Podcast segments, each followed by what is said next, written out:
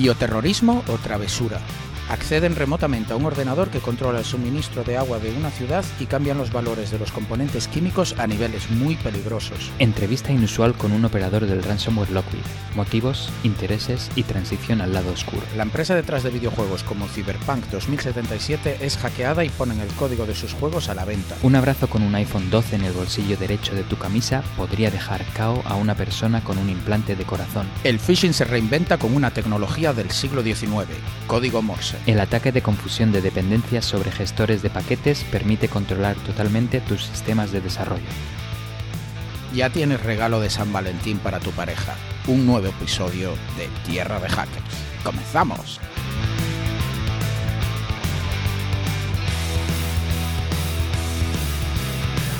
Hola, hola y bienvenidos a Tierra de Hackers, tu noticiero de ciberseguridad hecho podcast. Hoy es el 15 de febrero de 2021.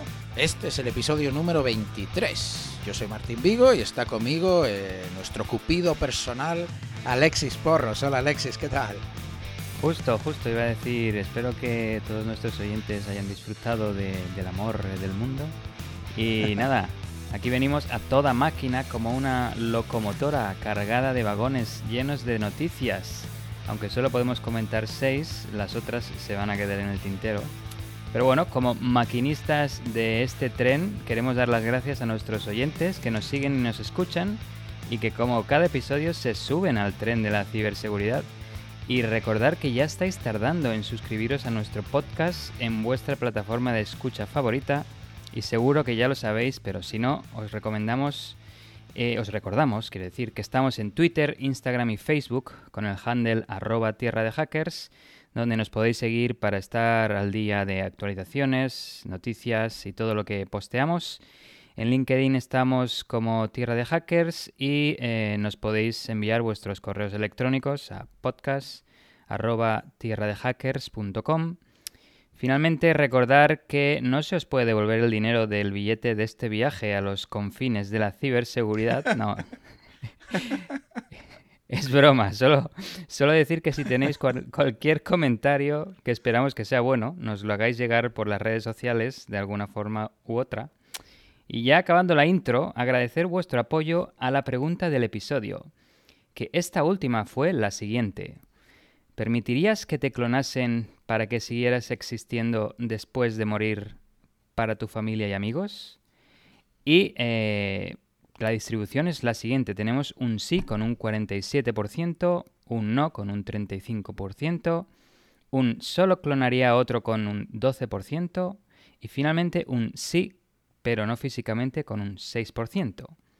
Vemos que el tema ha estado un poquito reñido entre el sí y el no. Parece que tenemos eh, a un 47% del público al que no le importa ser clonado, que se puede entender porque después de dejar este plano terrenal, igual te importa poco lo que hagan con tu identidad. Aunque...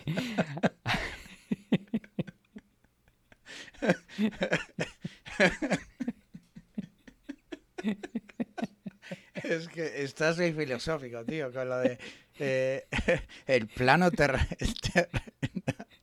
dale, dale, sigue, perdón. Aunque si así fuera el caso, habría que pensar en las consecuencias y repercusiones de tu clonación, con leyes estrictas sobre el tema moral y ético, ya hablando seriamente. Eh, en cualquier caso, el no con un 35% indica que tenemos a bastantes oyentes que se oponen a su clonación y finalmente comentar que poquitos habéis contestado lo de clonar a otro.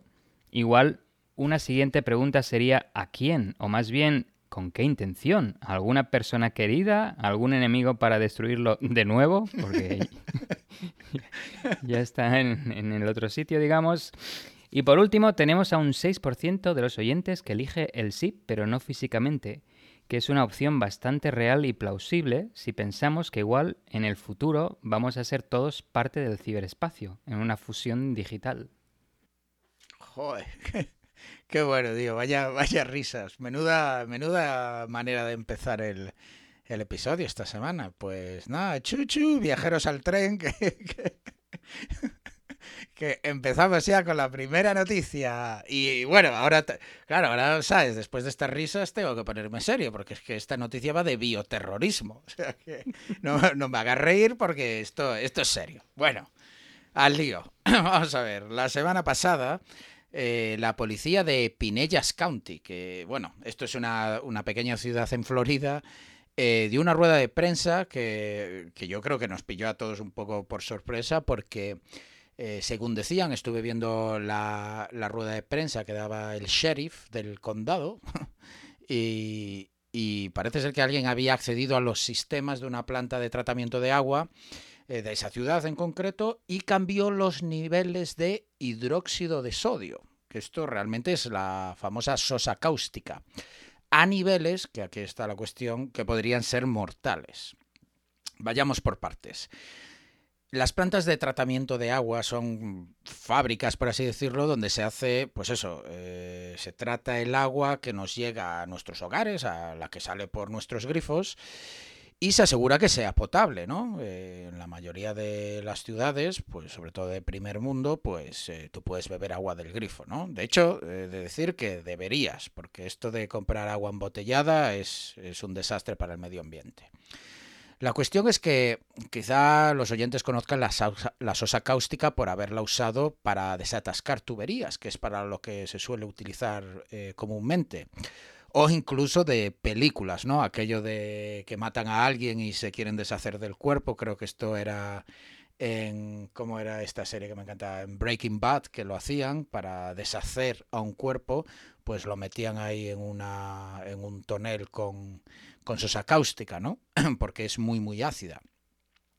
La cuestión es que la sosa cáustica también se añade al agua que bebemos, en partes evidentemente muy ínfimas y solo en ciertas ciudades para evitar corrosiones en tuberías. Esto yo, por ejemplo, no lo sabía y lo, lo tuve que mirar para preparar la noticia.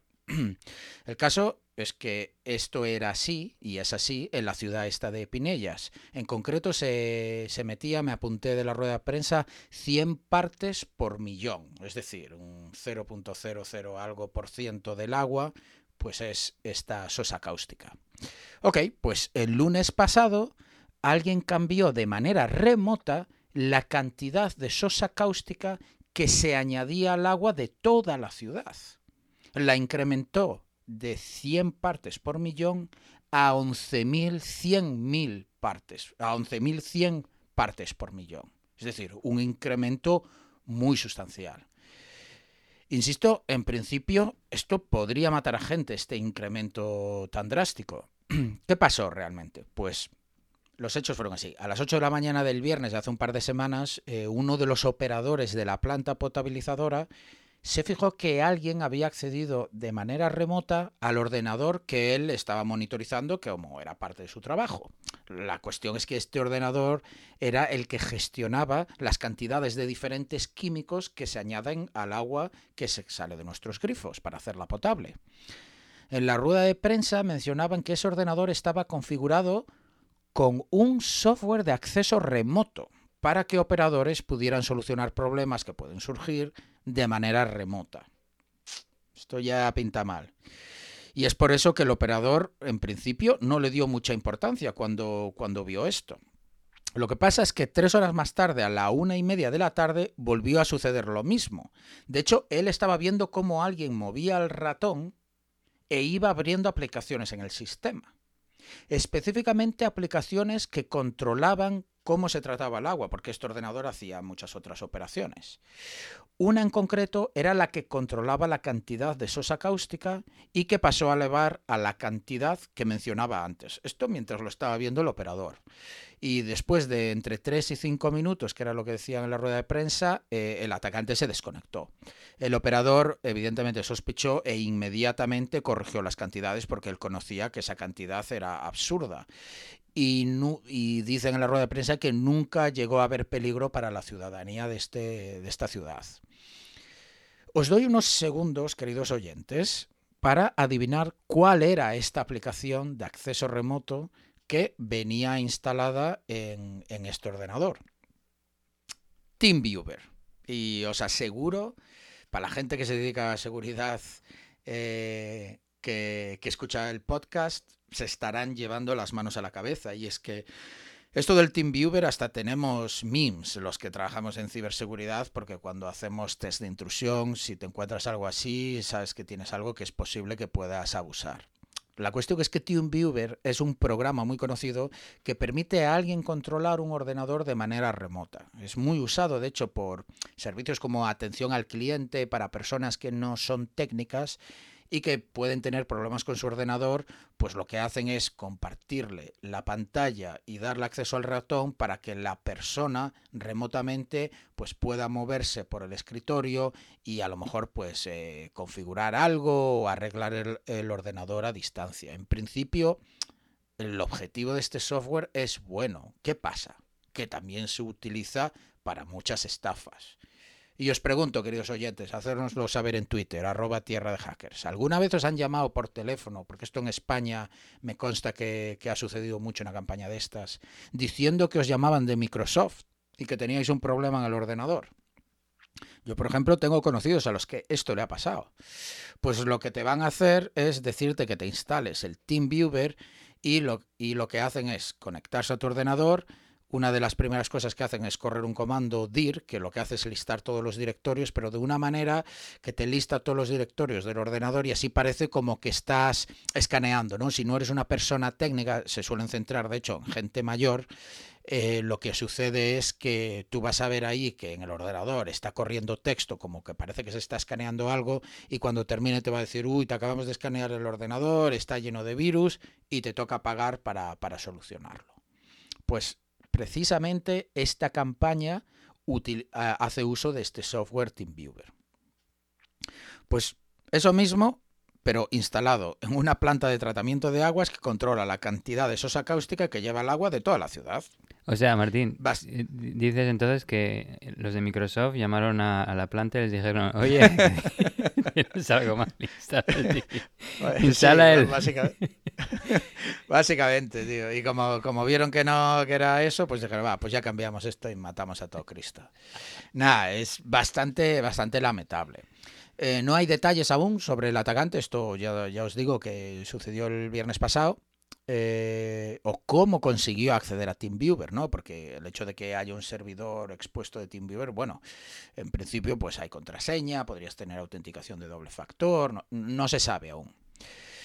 Entonces yo, yo me pregunto, ¿es esto bioterrorismo? Porque sobre el papel cumple todas las expectativas, ¿no? Estamos hablando de un ataque o un compromiso de una infraestructura crítica, o sea, en, esto de ciberseguridad hablamos de infraestructura crítica a sitios como centrales nucleares, plantas de tratamiento de agua, el ferrocarril, digamos que algo que si es comprometido, ya sea por ataques tradicionales, eh, pues con armas de fuego, misiles o lo que sea, o en este caso de ciberseguridad, pues tendría un impacto sobre la ciudadanía o sobre el país muy, muy importante. Lo que hablábamos hace un par de episodios de, atacar, y que creo que os preguntábamos en Twitter, a la red eléctrica, por ejemplo, ¿no? Pues, pues en este caso se podía haber dado el caso de envenenar a toda una ciudad eh, de manera remota. La cuestión es que no lo sabemos. ¿Cuál es mi opinión personal sobre lo que ha pasado?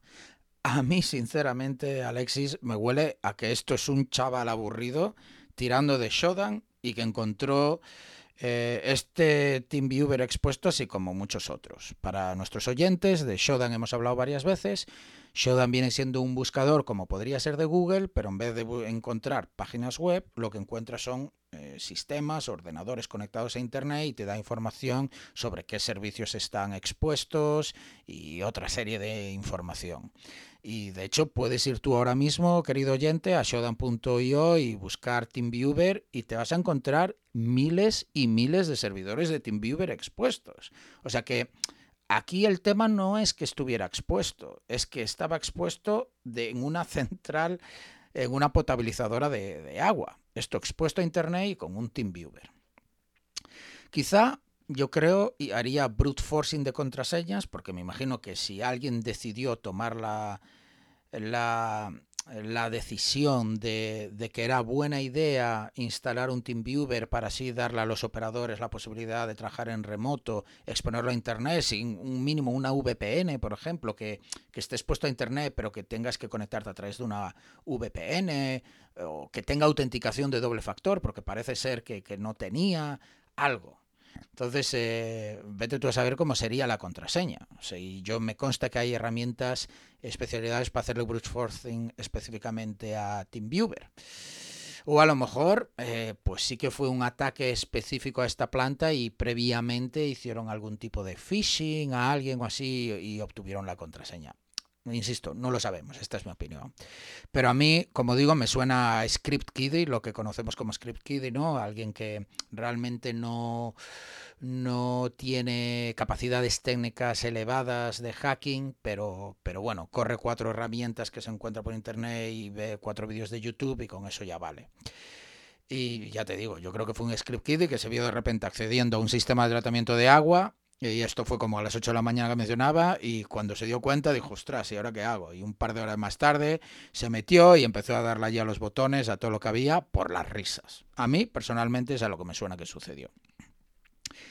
Como decía, eh, si bien es lamentable que este sistema esté expuesto a Internet con un software de control remoto y accesible por cualquiera, aparentemente, en la rueda de prensa mencionaban que no hubiera pasado nada, aún así, por tres razones. Parece ser que hay más tests que detectarían la elevada cantidad de sosa cáustica. Es decir, a pesar de que en el software mm, se le estaba diciendo que echase más, hay como otros controles de calidad de agua antes de que realmente el agua lleve esa, esa sosa cáustica, por lo que saltaría la alarma en, en otro punto. También decía el sheriff que tardaría unas 24 horas en llegar realmente a los grifos de los ciudadanos. Es decir, no es que esta persona en cuanto cambió la cantidad, ya inmediatamente se hubiera envenenado a la gente. Entonces, como que había un margen de tiempo para detectar también este problema. Y por último, que me pareció interesante, y es un poco también lo que me hace pensar que esto no fue un ataque de bioterrorismo por una o una prueba que ya hemos visto a Rusia anteriormente hacer pruebas de ataques. Eh, se decía un poco que Corea del Norte con el WannaCry había dado como un toque de atención de lo que era capaz de hacer. Pero en este caso el hardware de, eh, o los sistemas de la planta potabilizadora, los sistemas físicos, aunque tú le dieses esta cantidad que le dio este atacante, no podían físicamente meter esa cantidad por las limitaciones físicas. Por tanto, a mí me suena, de hecho, como subió de, de 100 partes a, a 11.100, me suena que puso 11 delante y ya está.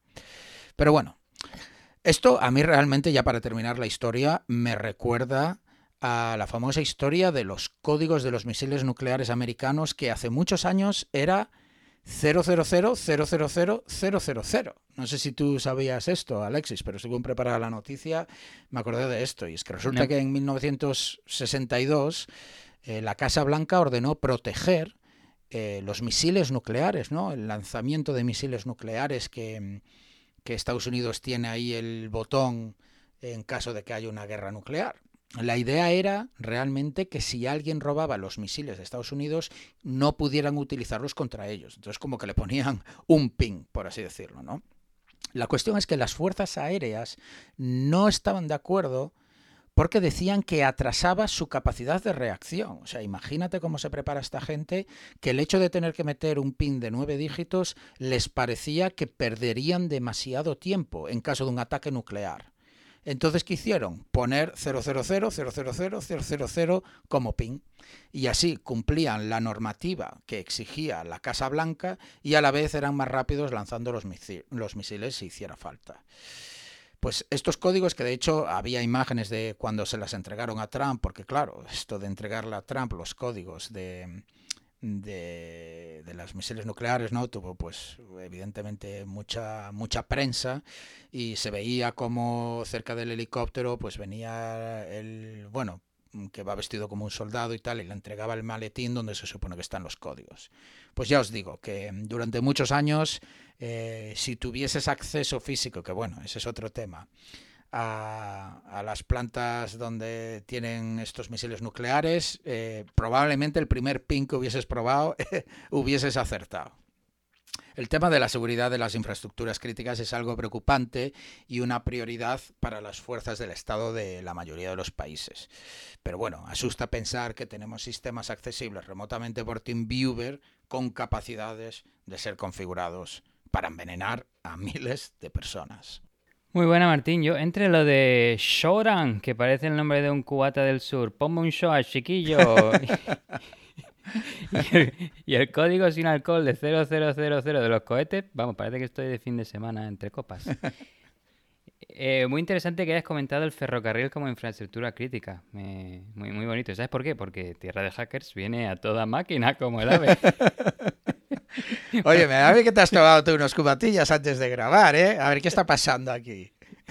Dejamos los chistes malos, pero luego me preguntaba, ¿cómo, ¿y cómo han arreglado esto del MIM viewer? Cambiando la contraseña, fijo, ¿no? Dicen, bueno, esto es un problema de contraseña, la cambiamos de 8 caracteres a 9 y, ya, listo. Y la dejamos igualmente conectada en Internet, ¿no?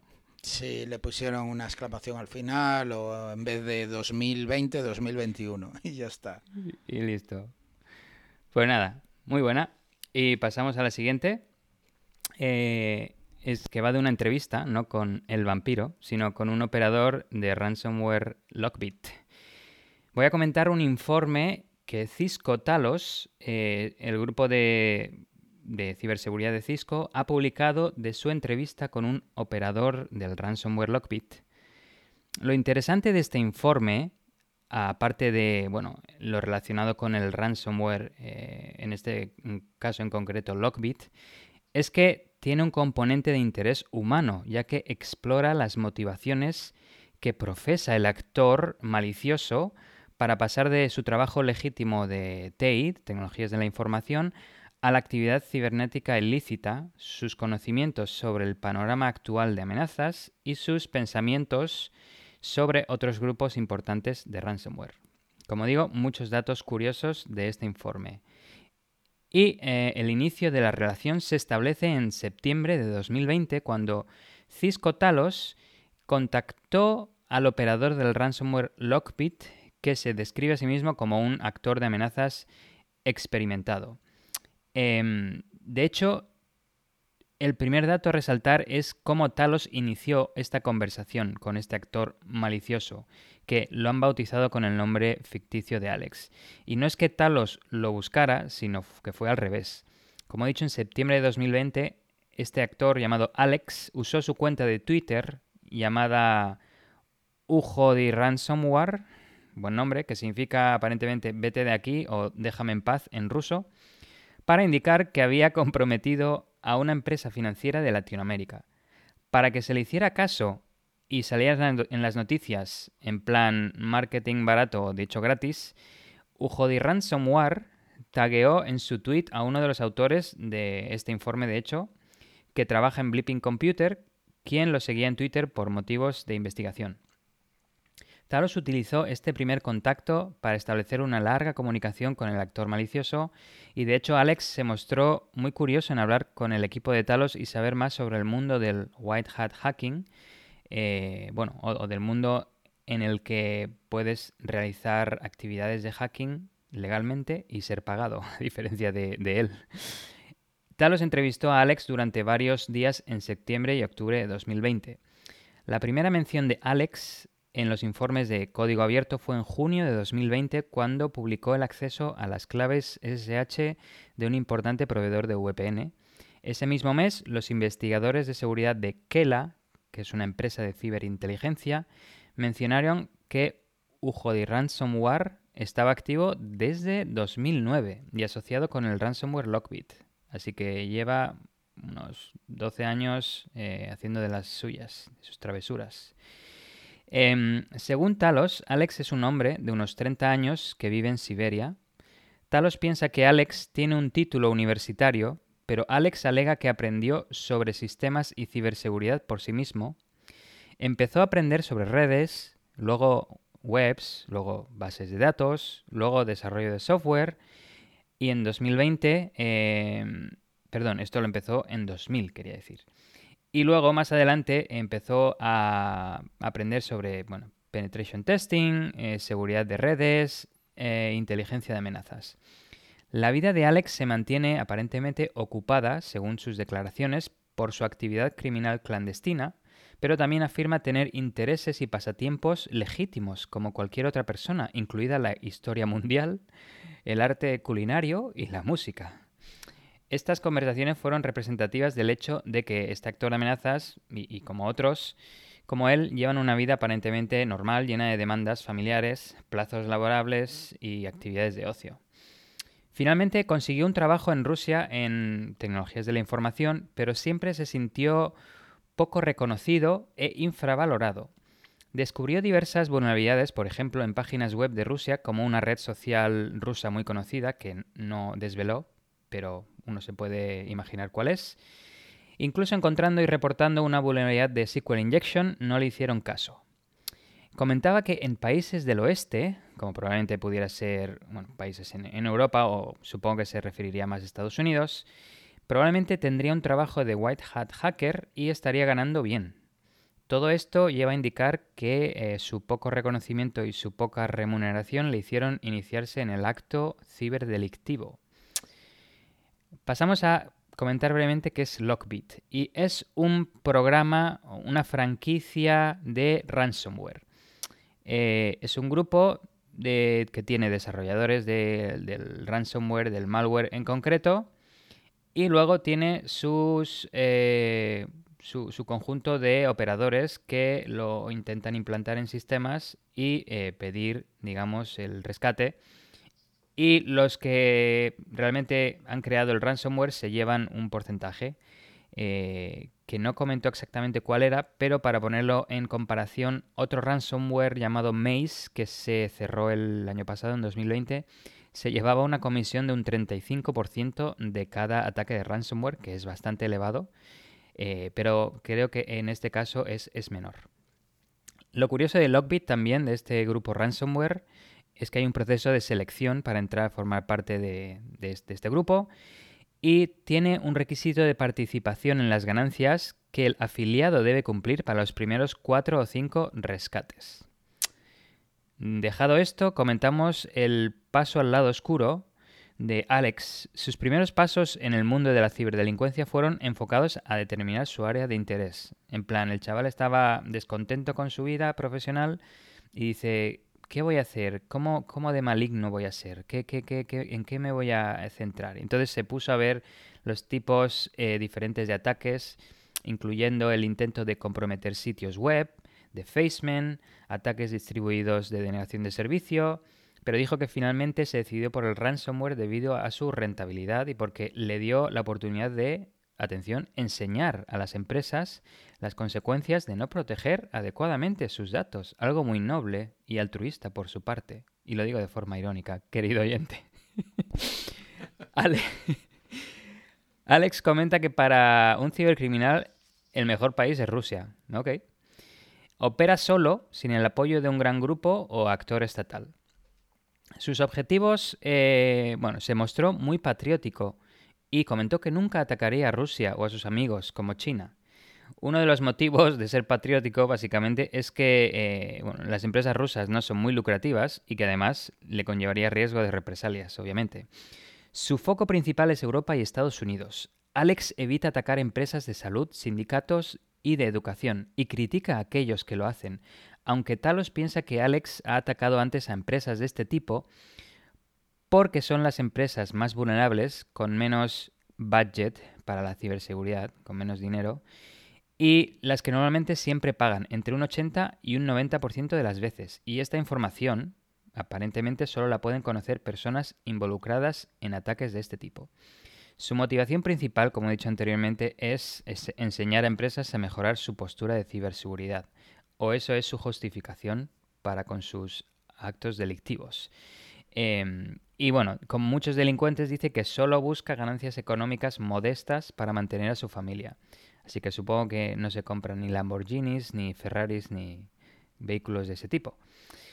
Su moral y ética, eh, pues hay un dato curioso y es que durante la entrevista Alex siempre respetó a sus víctimas que habían pagado y nunca descubrió sus nombres.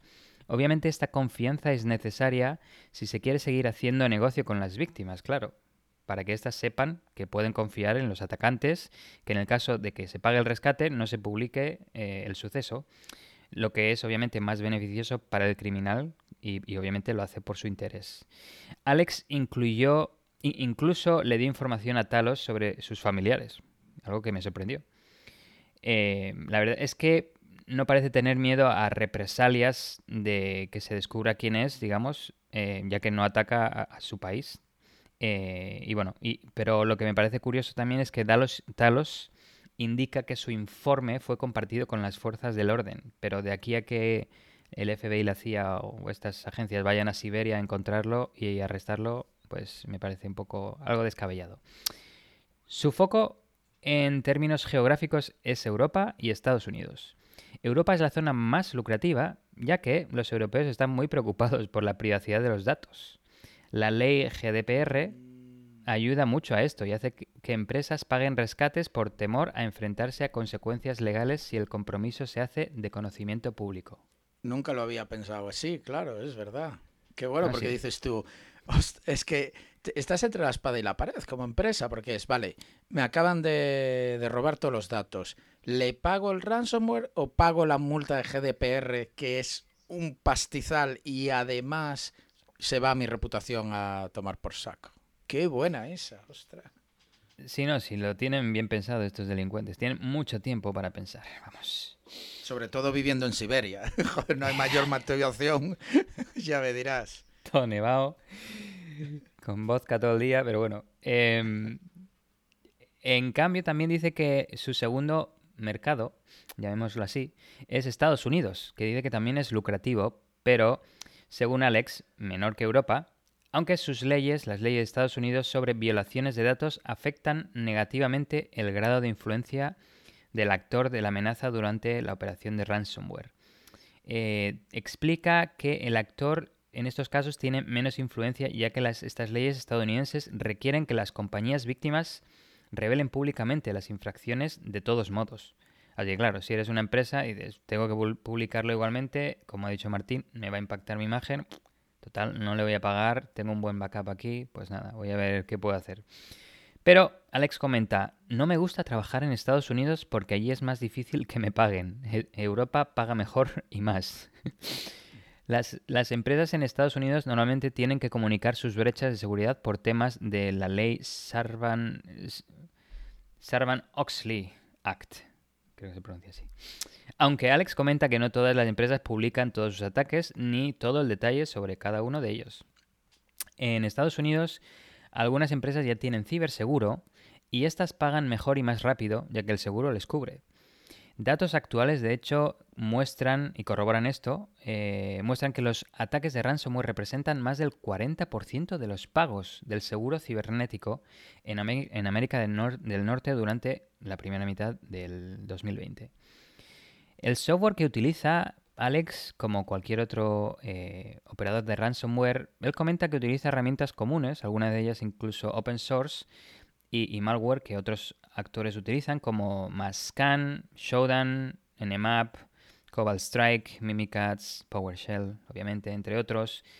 También utiliza herramientas de recopilación de información como SumInfo para investigar posibles objetivos. Y esta me ha hecho gracia porque SumInfo es una herramienta para la gestión de negocios que lista empresas y sus puntos de contacto.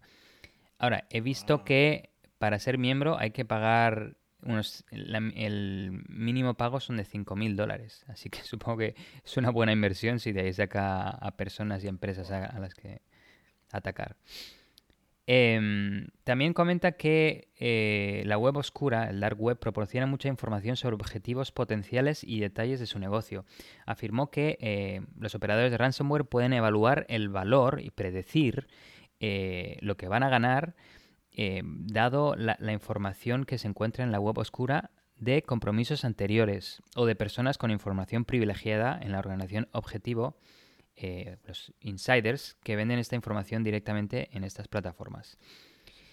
Eh, comenta, bueno, se, se deduce de, de esta entrevista que eh, los operadores de ransomware tienen mucha agilidad respecto a los administradores de, redes y de sistemas y de sistemas porque aprovechan la diferencia en el tiempo entre el lanzamiento la publicación de la vulnerabilidad y el parche posterior, afirmando que usamos, comentaba así, usamos las publicaciones de los investigadores de seguridad contra ellos. Tan pronto como se publica un CVE, lo aprovechamos porque la gente tarda mucho en parchearlo. Esencialmente, Alex afirma que sus operaciones son exitosas porque es más ágil que los que están, eh, el Blue Team, que está intentando parchear y arreglar los sistemas. A pesar de no tener los recursos de grupos apoyados por naciones para realizar operaciones más sofisticadas y con más seguridad operacional, es muy efectivo eh, en sus objetivos. El tema de la confianza, Alex enfatizó que uno de los aspectos más importantes de su negocio es la confianza que establece con sus víctimas. Obviamente, reveló que si, no se cumple, si no cumples con tu palabra, le sería imposible continuar con sus operaciones y que las empresas víctimas le pagaran.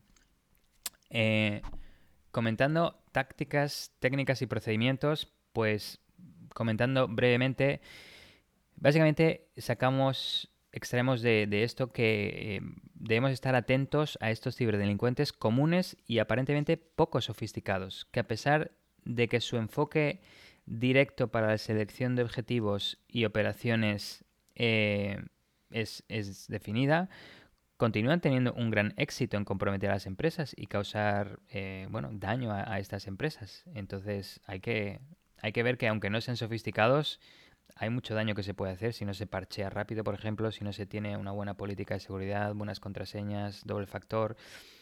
Pero en cualquier caso, lo que primero que hacen es la típica fase de reconocimiento. Eh, bueno, intentan buscar recopilar información sobre el espacio de dominio, nombres DNS, detalles sobre sistemas, autónomos, bloques de direcciones IP, pasarelas de acceso.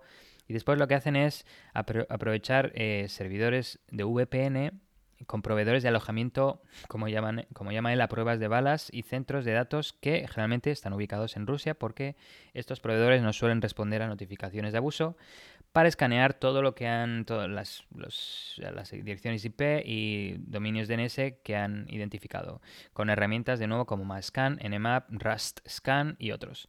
Después, eh, identifican y confirman servicios y sistemas que están eh, corriendo, como RDP o incluso el MIM Viewer, como ha comentado Martín anteriormente, y se pasan a, bueno, a, usar cuentas ya comprometidas para intentar reutilizarlas e iniciar sesión en la organización víctima, que este ataque se conoce comúnmente como el nombre de Credential Stuffing, relleno de credenciales. Eh, esto se, intenta obtener en, la web oscura. Eh, si se tiene éxito en el login, se establece el canal de Command and Control o C2, para lo que se suele utilizar Cobalt Strike. Acto seguido, el operador escala los privilegios aprovechando vulnerabilidades conocidas a nivel de, kernel o de aplicaciones a nivel de usuario. Comenta que él utiliza herramientas que bueno, son open source, están en GitHub como WinPeace y LeanPeace, que son herramientas de escala de privilegios local. Y eh, bueno, con el objetivo de deshabilitar funciones de seguridad como deshabilitar el control de antivirus y o eludir eh, soluciones antivirus anti-malware. Una vez que se establece la persistencia en la red de la víctima, se ejecutan eh, ataques adicionales de compromiso de contraseñas, movimiento lateral para infectar otros sistemas, hasta llegar al objetivo que es los sistemas que contienen información delicada como bases de datos o servidores de archivos. Finalmente, pues bueno, se realiza el cifrado de todos estos datos con una clave que solo el operador conoce y se inicia la comunicación con la empresa y la demanda del rescate por la recuperación de los datos. Conclusiones. Pues una de las conclusiones más interesantes de Talos fue el proceso de toma de decisiones que Alex siguió. Ya vemos que no está no difiere mucho de un proceso de, por ejemplo, de red teaming eh, o de, otros que se han visto desvelados de grupos eh, similares. No es, uno, no es una metodología muy sofisticada y se puede replicar y se puede intentar prevenir. No es inusual que los delincuentes consideren que sus propias acciones están justificadas eh, a posteriori, incluso si no existía una ambigüedad moral en el delito. En este caso, de nuevo, su falta de satisfacción profesional eh, parece ser el desencadenante de la introducción de Alex al ciberdelito. Eh, y sus sentimientos, su subestimación, resentimiento e incentivo económico, pues lo llevan a, pasarse completamente al lado oscuro. Y bueno, comenta, se comenta también, una de las conclusiones es, aunque Alex dice que eh, se presenta guiado por su código moral y, sus acciones parecen ser más oportunistas, em, vamos, que totalmente se contradice. En plan, no, no, yo no ataco a empresas que como hospitales, pero luego la información que revela solo la tienen personas que han estado involucradas en este tipo de ataques. En base a las conversaciones con Alex sobre Lockbit, eh, Talos cree que el ransomware Lockbit y sus operaciones se expandirán en un futuro cercano, ya que no parece haber barreras significativas para entrar en este campo de ciberdelincuencia si uno tiene ciertas habilidades técnicas básicas. De nuevo, no hace falta ser un gurú en ciberseguridad para ser un ciberdelincuente. Joder. Pues eh, comentaste antes una cosa que anotaba aquí para preguntarte. O sea, decías que el que, o sea, que cobraba un 35% de comisión, o sea, desarrollaba el software que básicamente es para hacer ataques de ransomware, lo vendo o te lo doy gratis, más bien, pero me lleva un 35% de comisión. Pero ¿cómo, ¿cómo se cobra esa comisión? Es decir, el ransomware en sí ya lleva una pasarela de pago o una, un wallet de criptomonedas específico que, que no puedes configurarlo y entonces tienes que fiarte de que, de que el que creó el software te va a mandar pues el 65% que queda. Porque ¿cómo funciona eso de la comisión? ¿Lo, lo sabes de casualidad? No, la verdad que no lo, no lo comenta, pero eh, el operador no desarrolla el malware en sí, son los desarrolladores del malware, que me parece una posición de menos riesgo, porque estás, desarrollas el software y se lo das a alguien y... No, claro, claro, eh, desde luego, es en plan, esto es como yo hago cuchillos, ya luego si lo utilizas para matar es otra cosa, eso sí, cuando lo utilices yo me llevo el, no sé, el, el 35% de la carne que cortes, ¿no? ya si, si es carne humana es otra cosa. Pero no, por eso decía que si yo, vale, te cojo a ti el software, entiendo que o tiene hardcodeadas unas... Es como lo desarrollaría yo, que no puedas cambiar los wallets de Bitcoin y entonces el, el pago se va a efectuar al que creó el malware y luego tienes que fiarte de que te mande su parte o ya tiene una, de alguna manera una pasarela integrada, porque vamos a ver, entre delincuentes no, no hay, no hay eh, eso, eh, ¿sabes? Entonces, claro, sí, sí, me, preguntaba cómo, cómo, lo tendrán implementado. Yo me imagino que eh, como los desarrolladores son los que tienen el control del, del software en sí, del malware, seguro que lo hacen de tal forma que lo tengan centralizado y de alguna forma o pase por sus direcciones de Bitcoin o pasen por sus servidores de alguna forma y luego el operador sea el, el pagado al que le pagan, digo. Sí, joder. O a lo mejor utiliza servicios de esos como Scrow, que se supone que es como el intermediario del que te puedes fiar, pero se utiliza para compra-venta normal. Pero a lo mejor vete tú a saber si se utiliza para cosas de estas. Y desde luego la justificación esta de, bueno, yo lo hago para que las empresas aprendan a tal, es como, no sé, como decir que sí, no, yo entro a robar en casas para que la gente se dé cuenta de lo inseguras que son pero oye, luego no te devuelvo lo que he robado. Eso es, eso es para mí. Pero lo hago por ti, como favor, ahora ya sabes. O sea, qué crack el tío, ¿sabes? Justificándolo así. Sí, o es en plan ir por la calle, le meto cuatro yoyas a este o cinco y digo, no, es porque no sabes defenderte, chaval. Claro, a, ver, vete hay clase de defensa personal. Las hostias ya te las has llevado. y, y, dame las gracias o algo. Pues con esto eh, llegamos a la pregunta del episodio y es la siguiente. ¿Qué os haría uniros al lado oscuro de la ciberseguridad y convertiros en un ciberdelincuente? Y las opciones son las siguientes. Represalias contra gobiernos, proveer para mi familia, quiero destruir al mundo. Por diversión y travesura. Es la última. Travesura. Lo que me da, lo que me encanta es que no das opción a nunca haría algo así. O sea, ya asumes que toda nuestra audiencia tiene mínimo una razón para hacerlo. Me encanta, me encanta. Eh, nuestra audiencia es toda maligna. pues ahora, mojaros en Twitter, ya sabéis, arroba tierra de hackers. Eh, votad allí la respuesta, que así, así sabemos lo malvados que sois. No, pero si a alguien no le gusta alguna respuesta, que, comente un tweet ahí en blanco, eh, texto ah, abierto, y ya, así. Es verdad. has, dado la, has dado la opción un poco Robin Hood, ¿no? De no, lo haría para proveer para mi familia y tal. Bueno, esa, es, esa es un poco la no lo haría, esa es un poquito, aunque no. bueno, nos vamos con la siguiente noticia. En este caso vamos a hablar de CD Projekt Red, que es la empresa detrás de, juegos como el famoso Cyberpunk 2077. Y es que esta empresa ha sido hackeada. Y tema ransomware, continuamos con ese tema. Y de hecho eh, lo revelaba así la propia empresa en un tweet la semana pasada. En este caso no se trata del robo y publicación de datos de usuario, que es lo que solemos ver, ¿no? De hackean una empresa y se publica y tal, sino del robo de la propiedad intelectual y, como decía, de, también de un ataque ransomware, es decir, como un ataque por partida doble, o sea, se ha llevado una bofetada y otra del revés. El propio comunicado contiene la nota que los atacantes le dejaron en, sus sistemas y que paso a traducir libremente. Viene diciendo algo así. Habéis sido hackeados épicamente. Hemos obtenido copias completas del código fuente de vuestro servidor de Perforce para Cyberpunk 2077, Witcher 3, Gwent y la versión nunca publicada de The Witcher 3. También obtuvimos documentos de vuestra contabilidad, administración, equipo legal, recursos humanos, relaciones con inversores y más. También hemos cifrado vuestros servidores, aunque sabemos que tenéis copias de seguridad y podréis recuperaros. Si no llegamos a un acuerdo, vuestras copias serán vendidas online y la documentación enviada a nuestros contactos dentro del mundo del periodismo de videojuegos.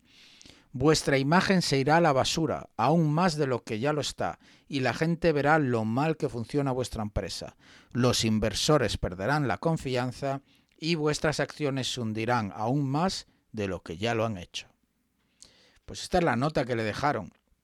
Eh, solo para aclarar, Perforce pues es un gestor de código fuente, como puede ser Git, lo que pasa es que a nivel empresarial.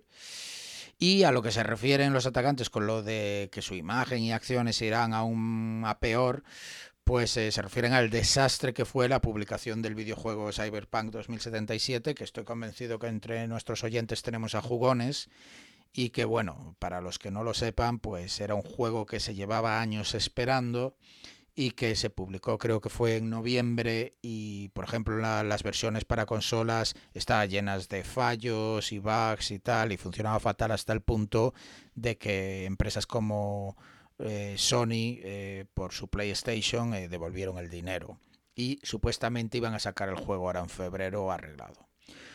Una curiosidad, como decía, es que es este, este doble ataque, ¿no? La combinación de ransomware más exfiltración de datos.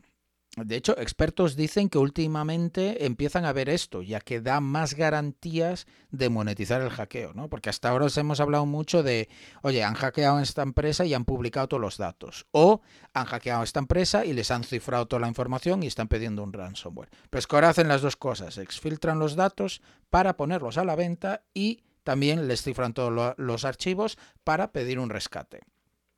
En el comunicado la empresa dice que no negociará con ellos y el grupo de delincuentes no tardó en subastar la información al mejor postor en la Deep Web. Precio inicial, un millón de dólares, con incrementos de medio millón, esto en plan eBay, y precio único de 7 millones para el que quiera pagarlos directamente y garantizarse los datos. Es decir, si tú pagas 7 millones ya te dan todo, todo el código fuente de todos estos juegos que mencionaba. Curiosamente, días más tarde cerraron la subasta y decían que lo habían vendido por otro lado. Aunque también preparando la noticia leía que eh, algunos expertos comentaban que seguramente no sea así y que de hecho lo hayan hecho para darles credibilidad a ellos mismos y no quedar mal al no haber podido venderlo, es decir, que nadie haya hecho una oferta. Algo que ya han visto hacer a grupos como Revil, del que os hemos hablado en varias ocasiones, con el famoso hackeo al bufete de abogados de Donald Trump, que también os lo contamos en el episodio número 4. Así que si no lo habéis escuchado, ir a escuchar el episodio 4. ya que ellos en realidad nunca publicaron la información que supuestamente tenían de Donald Trump porque dicen que la vendieron a una entidad privada, pero parece ser que se sabe que no fue así. La nota que dejaron los atacantes fue precisamente, esto es curioso, lo que hace pensar a los expertos que el ransomware usado es uno conocido como Hello Kitty. Un poco lo que contaba Alexis, un, software de, para ransomware que ya existe y que lo han reutilizado. Ya que el archivo que contenía este texto que os he mencionado se llamaba readmeunlock.txt y solo se conoce el ransomware Hello Kitty que tenga ese formato, el, nombre de la nota, digamos, que se suele dejar. De hecho, este ransomware ya se usó en el pasado en Brasil contra una empresa eléctrica que se llama CEMIC. Ya hay precedentes de ataque de ransomware a empresas de videojuegos. Por ejemplo, Capcom, los famosos detrás de Street Fighter y tal, hace unos meses eh, pues ya les hackearon e incluso impactaba pues a clientes, porque creo que se publicaron información de, los clientes.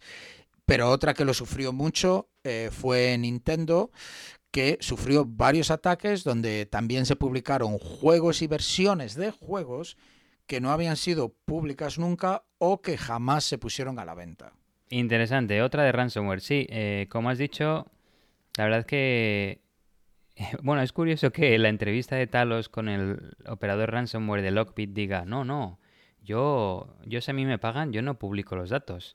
Pero sí que es verdad que a veces a los delincuentes les da igual. Yo cobro la recompensa y luego incluso voy a filtrar los datos. Igual no de forma tan obvia en la, en la internet clara o, que se pueda pública, que se pueda ver, sino en la deep web, en la dark web, en la web oscura a otros cibercriminales que sé que me lo van a comprar, obviamente, porque en, si lo publico en, en un foro en internet, nadie lo va a comprar de forma, de forma pública, digamos. Pero... Sí, aparte aquí hay también un poco el tema de la credibilidad, ¿no? Porque, insisto, hay a veces de, bueno, he hackeado, tengo esto, aquí hablan de datos de contabilidad, de inversores y tal. Entonces a veces se publica para que se vea, estos tíos saben lo que hacen, son legítimos porque saben hackear a esta empresa, ¿no? Porque claro, tú y yo, Alexis, podemos poner en la Deep Web lo que queramos, ¿no? Que hemos hackeado a Rita la Bonita, ¿sabes? Y, luego... Eh, Eh, pero realmente no es así. Entonces, claro, también el master combo sería págame el ransomware, vendo los datos al mejor postor y luego publico todo. O sea, ya ahí ya has hecho el, combo, ¿no? Y entonces para la siguiente que hagas, pues te pones otro nombre en vez de Revil, que te pongan otro nombre y ya está, ¿sabes? Pero bueno, sí, bastante curioso. Y una más, plus plus, sería que te contraten para arreglar sus fallos como el operador. sí, este. es verdad, es verdad. Después de todo esto es, oye, ¿quieres que te parche ahí y dejas ya un backdoor para volver dentro de un año y, otra vez lo mismo? Sí. Justo. un cachondeo. Tenemos el negocio redondo ya. Pues nada, nos vamos con la siguiente noticia em, que va sobre corazones. Corazones, corazones. Eh, venimos de San Valentín, así que qué mejor que hablar de corazones. Cardiólogos descubren que el imán del iPhone 12, atención señores, puede desactivar los dispositivos implantados en el susodicho, en el corazón. El iPhone 12, a la venta desde octubre de 2020, lleva un imán potente de unos 10 Gauss, la unidad de medida de la potencia de los imanes, en la parte trasera del iPhone, que ayuda a alinear el teléfono con el accesorio MagSafe de Apple para maximizar la carga. Esta característica despertó la curiosidad del cardiólogo Gurjit Singh y sus colegas del Instituto Cardiológico y Vascular Henry Ford de Michigan, Estados Unidos. El Dr. Singh es un experto en el uso de dispositivos como marcapasos y desfibriladores. Toca la bien merecida mini lección de marcapasos y desfibriladores. Desfibriladores, que me cuesta hasta pronunciarlo a mi querido oyente. El marcapasos ayuda a marcar, obviamente, el ritmo del corazón en casos en el que éste sea muy lento en latir o no pueda latir por sí solo y lo hace proporcionando la energía eléctrica necesaria para latir. El desfibrilador está diseñado para realizar una descarga eléctrica en el corazón si el ritmo del latido se desincroniza y se vuelve irregular. Ejemplos de esto son una taquicardia ventricular o una fibrilación ventricular. Y de esta forma devolver el corazón a un ritmo normal. El marcapasos es más pequeño que el desfibrilador y, para ponerlo en contexto, es del tamaño de una galleta Oreo. El desfibrilador es más grande, aproximadamente del doble del tamaño del marcapasos, es decir, dos galletas Oreo. Estos dispositivos cardíacos tienen interruptores que responden a un imán externo para cambiar el funcionamiento del dispositivo. En el caso de un desfibrilador, se, se puede utilizar un imán para apagar el dispositivo. El desfibrilador tiene un interruptor magnético para situaciones cuando éste no funciona bien, como cuando no para de electrocutar al paciente porque los cables del desfibrilador están rotos o simplemente deja de funcionar correctamente en cuyo caso se puede utilizar un imán de una potencia específica, al menos 10 Gauss, eh, para acercarlo al desfibrilador y apagarlo. Con el marcapasos pasa algo similar, y es que cuando se acerca un imán de una potencia específica, de nuevo, al marcapasos, este no puede identificar el ritmo del corazón, como se vuelve loco, lo que hace que marque el paso de forma asíncrona, a su libre albedrío, que implica que independientemente del ritmo del corazón, el marcapasos va a dar impulsos eléctricos al ritmo que él quiera. Esto puede causar que el paso forzado del marcapasos interfiera con el ritmo del corazón y lo haga poner fuera de sincronía en un ritmo rápido fatal, que es una condición llamada fibrilación ventricular. Comentan que esto es un fenómeno muy raro, pero es posible. Un poquito de contexto, eh, hay más de 300.000, vuelvo a repetir, 300.000 personas en Estados Unidos que se someten a cirugía para implantar uno de estos dispositivos cada año, siendo 200.000 la cifra para marcapasos y 100.000 la de los desfibriladores implantados. Otro dato relevante es que aproximadamente uno de cada cuatro teléfonos móviles vendidos el año pasado fue un iPhone 12. Según los cardiólogos, comentan que obviamente no se puede realizar una cirugía cada vez que se necesita controlar uno de estos dispositivos, por lo que están diseñados para permitir usar imanes fuertes sobre el pecho para controlar su función. Entonces es cuando los cardiólogos se comenzaron a preguntar si el imán del iPhone 12 afectaría el funcionamiento seguro de estos dispositivos, porque aparentemente los iPhones anteriores al 12 no tenían imanes incluidos en, la parte trasera del, teléfono, según parece. Para averiguar si sus sospechas eran ciertas, eh, los cardiólogos tomaron un iPhone 12 y lo pasaron por el pecho de un paciente con un desfibrilador implantable, que cuando llega al punto este de prueba de concepto uno se pregunta si tiene un entorno de desarrollo, un entorno de pruebas, muñecos o maniquís, llámalo como quieras, con el que se puede probar esto. Hombre, eso espero, ¿no? Joder. Pues no, aparentemente... Testean, eh, testean en producción. Testean en producción, ¿eh? en humanos. Comando style. Pero mm, no, aparentemente hicieron la prueba de concepto con una persona real. Así que agárrate que vienen curvas, querido oyente. Pero em, fue solo con, contra, como digo, contra una persona, lo probaron varias veces y era una persona que llevaba un desfibrilador, que aparentemente tiene menor impacto que em, si se hace contra un marcapasos. En cualquier caso, acercaron el imán del iPhone 12 a, a un centímetro de distancia, múltiples veces, y en todas las ocasiones pudieron apagar el desfibrilador.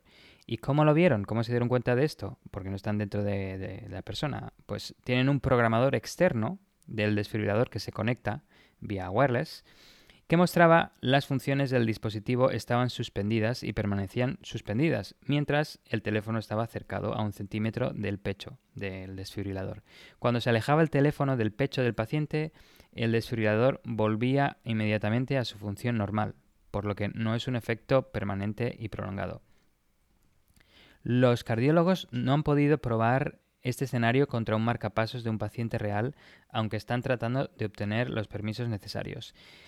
Esto es curioso, ya que, como he dicho anteriormente, hay más marcapasos que desfibriladores, el doble, pero, de nuevo, aparentemente el impacto es mayor en el caso de los desfibriladores. Eh, no sé yo qué paciente va a querer dejarse probar a que le acerquen el iPhone 12 en su corazón con un marcapasos, pero supongo que alguno se ha ofrecido si los doctores están tratando de hacerlo. También comentan que han probado en dispositivos ex vivo, que cuando eh, leía esta expresión digo que es ex vivo. Eh, básicamente son dispositivos que se han sacado de cuerpos de pacientes de distintos fabricantes, así que son realmente dispositivos que se han estado utilizando. Alarmados por este descubrimiento, los cardiólogos redactaron inmediatamente un manuscrito sobre sus hallazgos y lo enviaron a la revista médica Heart Rhythm, el, ritmo del corazón, vaya nombre para una revista médica, y se publicó el 4 de enero de 2021. Eh, sobre los imanes, hay que decir que más y más dispositivos comerciales llevan imanes y sobre todo potentes, hechos de neodimio, que es un material que aparentemente es, es bastante potente. Un ejemplo, aparte de los iPhone 12 obviamente, son las fundas, estuches o carcasas de teléfonos móviles que llevan imanes para unirse a, por ejemplo, esos soportes de coche o similares. Otro caso que también ha habido estudios al respecto son los Apple Watch o Fitness Trackers, que según los investigadores parece que también tienen ciertas implicaciones con los marcapasos y desfibriladores. Incluso en algunos dispositivos, los imanes se utilizan para poner los marcapasos y desfibriladores en modo de programación de firmware también. A veces lo que se hace es se inicia el proceso de eh, se pone en modo de programación al acercarle un imán y el desfibrilador o el marcapasos inicia eh, bueno inicia la comunicación wireless la comunicación radio con un dispositivo que permite comunicarse y reprogramarlo. Esto se hace obviamente porque estos dispositivos son modernillos si se quiere mirarlo de alguna forma y permite que se pueda actualizar el firmware sin tener que abrirle el pecho a, la persona cada vez que se tenga que hacer esto. Así que tienen funcionalidades de reprogramación a, distancia. Los cardiólogos han notificado a Apple y la FDA, que es la Food and Drug Administration, que es la organización gubernamental en Estados Unidos que se encarga de la seguridad de lo relacionado con los alimentos y las medicinas y dispositivos médicos, incluida la vacuna del coronavirus, y que está realizando también sus propias pruebas. La página, una página del sitio web de Apple publicada en 2020 menciona la interferencia radio y magnética con dispositivos médicos y sugiere consultar con médicos en caso de duda. Una entrevista que está en YouTube, la pondremos en las notas del episodio, entre los investigadores y periodistas de Detroit muestra eh, una pregunta que se le hizo a los investigadores en la que se preguntaba qué medidas recomendaban a los pacientes con marcapasos y desfibriladores en relación a la compra y uso de iPhone 12, 12, algo muy específico.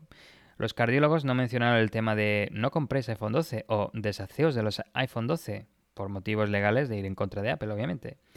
Pero lo que podrían recomendar es no compréis teléfonos móviles con imanes o carcasas con imanes o temas así y evitar la, mayor parte del riesgo. No, lo que dijeron fue no acerquéis vuestros teléfonos móviles a menos de 15 centímetros.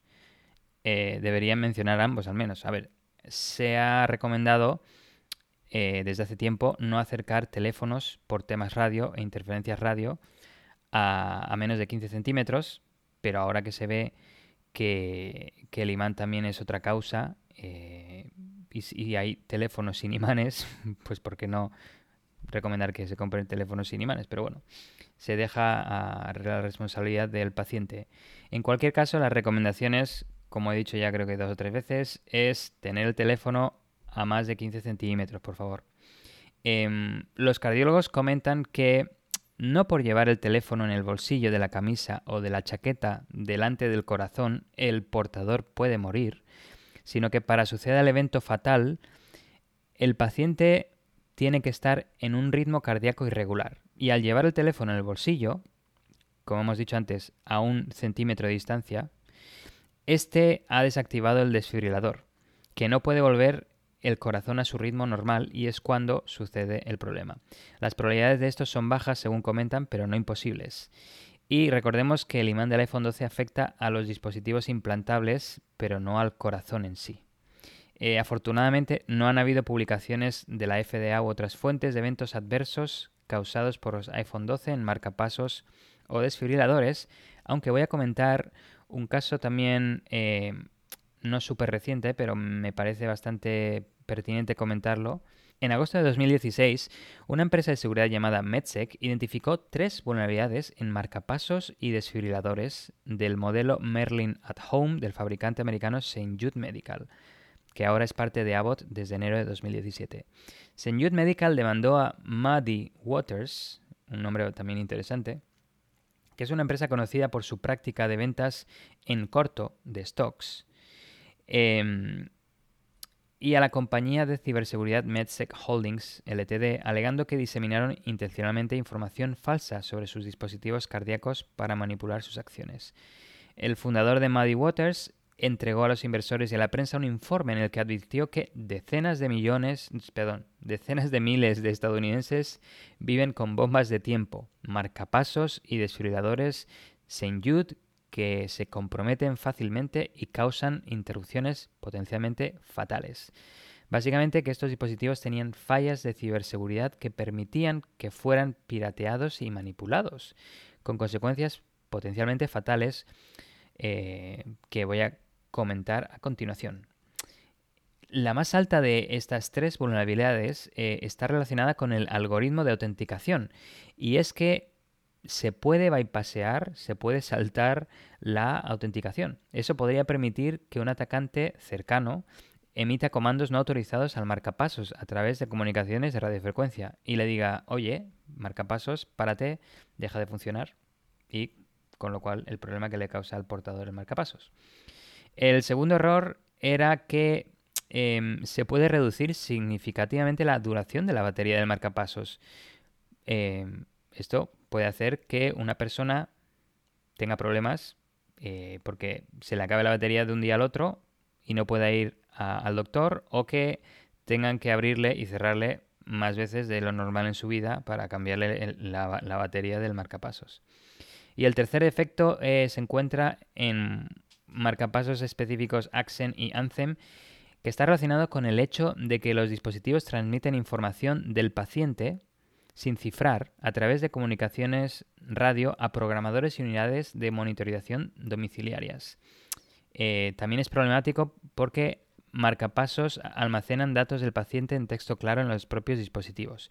Esto viola toda ley HIPAA y otras leyes de privacidad, obviamente, porque te puedes poner a snifar el, aire y ver las tramas radio que pasan con información médica de estos pacientes. Estas vulnerabilidades podrían explotarse a través de una red adyacente. Eh, bueno, la explotación depende de que el atacante esté lo suficientemente cerca del marcapasos para permitir las comunicaciones de radiofrecuencia. Debido a estas acusaciones, eh, pues hicieron retroceder el stock de St. Jude Medical en un 10% el 25 de agosto, cuando se hicieron públicas. Luego las acciones se recuperaron para terminar ese día con una caída del 5%. En cualquier caso, la mitigación fue que eh, los pacientes necesitaban visitar a su médico para una actualización inalámbrica de corto alcance. Como mencionado antes, se puede poner el, marcapasos en modo de programación y se puede actualizar el firmware. O sea, es, es tipo cyborg. Eh, Abbott, advierte que las actualizaciones de firmware deben abordarse con precaución porque pueden briquear. Imagínate cuando a veces estás haciendo pruebas con un teléfono, un iPhone o un Android y lo estás ruteando o estás jailbreakeando y alguna vez se te queda que no enciende. Dices, bueno, lo tiro, me compro otro, pero si se te briquea el marcapasos, ya me dices tú, te tienen que operar eh, de emergencia. De nuevo, no ha habido casos documentados de piratería de marcapasos en relación a estas vulnerabilidades. Sin embargo, un dato interesante, sí que se ha dado el caso de investigaciones policiales respaldadas por datos que los marcapasos envían a otros dispositivos. Como he mencionado antes, los dispositivos domésticos de monitorización de marcapasos que normalmente están en la mesita de noche cerca del, paciente. Eh, bueno, en un blog posterior, el CEO de MedSec comentó que no dio a conocer este hecho al fabricante en primer lugar porque eh, ya sabía de problemas de seguridad desde, de, sus productos desde 2013 y que ya estaban hartos de, advertirles y decirles todo esto. Aunque hay un poco ahí de duda porque se aprovecharon de las vulnerabilidades para ganar dinero. Eh, bueno, en cualquier, en cualquier caso, se apuntó a todo el meollo este otra empresa, Bishop Fox, que es una empresa de ciberseguridad, que también afirmó que podían hacer, eh, hacerse cargo, controlar los marcapasos remotamente a, una distancia de 10 pies. Así que otra empresa que confirmaba las vulnerabilidades. Eh, bueno, el objetivo de MedSec era uno, pues financiar su desarrollo de análisis de este tipo de tecnología y alertar a la población. Em, y de esta forma es, como lo consiguieron. El desenlace fue que em, la, FDA publicó un comunicado en el que indicaba que St. Medical conocía problemas graves de seguridad de sus dispositivos médicos ya desde 2014, así que los de MedSec eh, estaban en lo cierto, pero no los resolvió con, con actualizaciones de software o reemplazando esos dispositivos. El, gobierno americano concluyó que St. Medical una y otra vez no cumplió con las pautas de seguridad interna y calidad de los productos. Un error que, atención, resultó en la muerte de al menos un paciente. En enero de 2017, St. Medical acabó admitiendo las alegaciones de MedSec sobre sus dispositivos. Parece interesante que se ponían que no, que no, que esto no, no, no, no sucede, esto que no, esto es mentira, y al final sí fue cierto.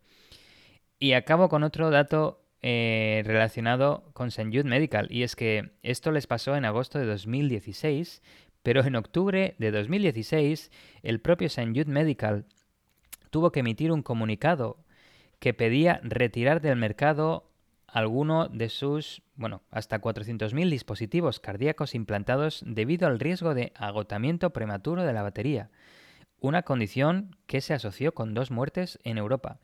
Y es que eh, dispositivos eh, que contienen baterías fabricadas antes del 23 de mayo de 2015, cuando la compañía agregó un aislamiento para reducir la posibilidad de un cortocircuito eléctrico, causó que em, estos dispositivos em, bueno, tuvieran un fallo por la acumulación de litio en las baterías. De esta forma se, gastaban mucho más rápido de, lo normal porque estaban destinados a durar entre 7 años o más hasta que se agoten las baterías, pero, y, bueno, y, de hecho te, vibran en intervalos regulares una vez que se reduce la energía, te avisan, digamos, te dan 90 días para ir a que te, bueno, a que en este caso te abran, te, te operen y te cambien eh, la batería o el dispositivo.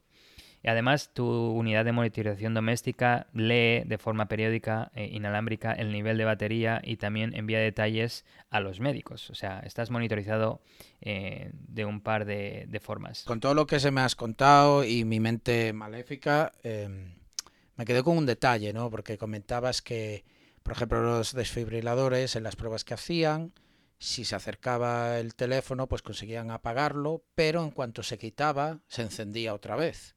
Entonces uno puede pensar, bueno, entonces así tampoco es tanto peligro, porque efectivamente, como tú dices, esto es un peligro solo si necesitas que el desfibrilador funcione, es decir, que esté tu corazón de manera que estés en peligro y el desfibrilador no funcione.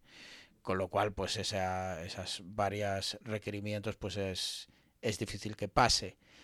Pero a la vez se me ocurre una manera fantástica de asesinar sin dejar trazas, porque imagínate, ¿no? En un complot que pues que tú vas con un iPhone o con un imán potente a un tío, se lo pegas al corazón mientras lo empiezas a sacudir o no darle puñetazos porque dejarías marcas, pero pongamos que si es una persona mayor, le empiezas a sacudir o tal, de manera que se altere, ¿no? y eso sí podría provocar que el corazón empieza a fallar y lo tienes deshabilitado. Entonces te vas de allí, el tío queda en el suelo, el desfibrilador empieza a funcionar en cuanto te vas y no queda ningún rastro de que nadie haya hecho nada. Entonces me pregunto si estos dispositivos tienen telemetría o, logs, ¿no? Que, indiquen, oye, que, me imagino que sí, pero bueno, vete tú a saber. Pero sí, sí.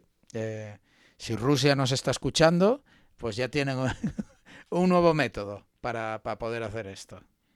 Sí, le, se lo pones, como dices, y igual le das un susto. O le dices, oh, el, el, el, mercado ha bajado un, un 100% Sí, en sí. acciones o algo. Pero sí, Claro, algo así. Como dices, sí que se guardan logs en, en el desfibrilador, así que luego sería cuestión de, de ver si se puede hacer eh, alguna reconstrucción de, de tiempos de lo que ha Claro, sucedido. análisis forense o así, se vea, pues sí, justo estuvo ahí. Pero ahora que recuerdo, em, o sea, he comentado varias veces que hay un dispositivo que está en casa, porque es un aparatejo, vamos, que es, eh, bueno, no sé, de- del tamaño de una caja de zapatos, igual, que es un poco problemático llevárselo de paseo. Eh, y además está conectado a la electricidad, que creo que no funciona sin, sin baterías. Si hicieran la versión de batería, pues... Pero en cualquier caso, creo que eh, algunos marcapasos y desfibriladores creo que ya se conectan por Bluetooth o algo así a móviles, si no me equivoco, para enviar datos, que me parece también algo interesante en tema de vector de ataque.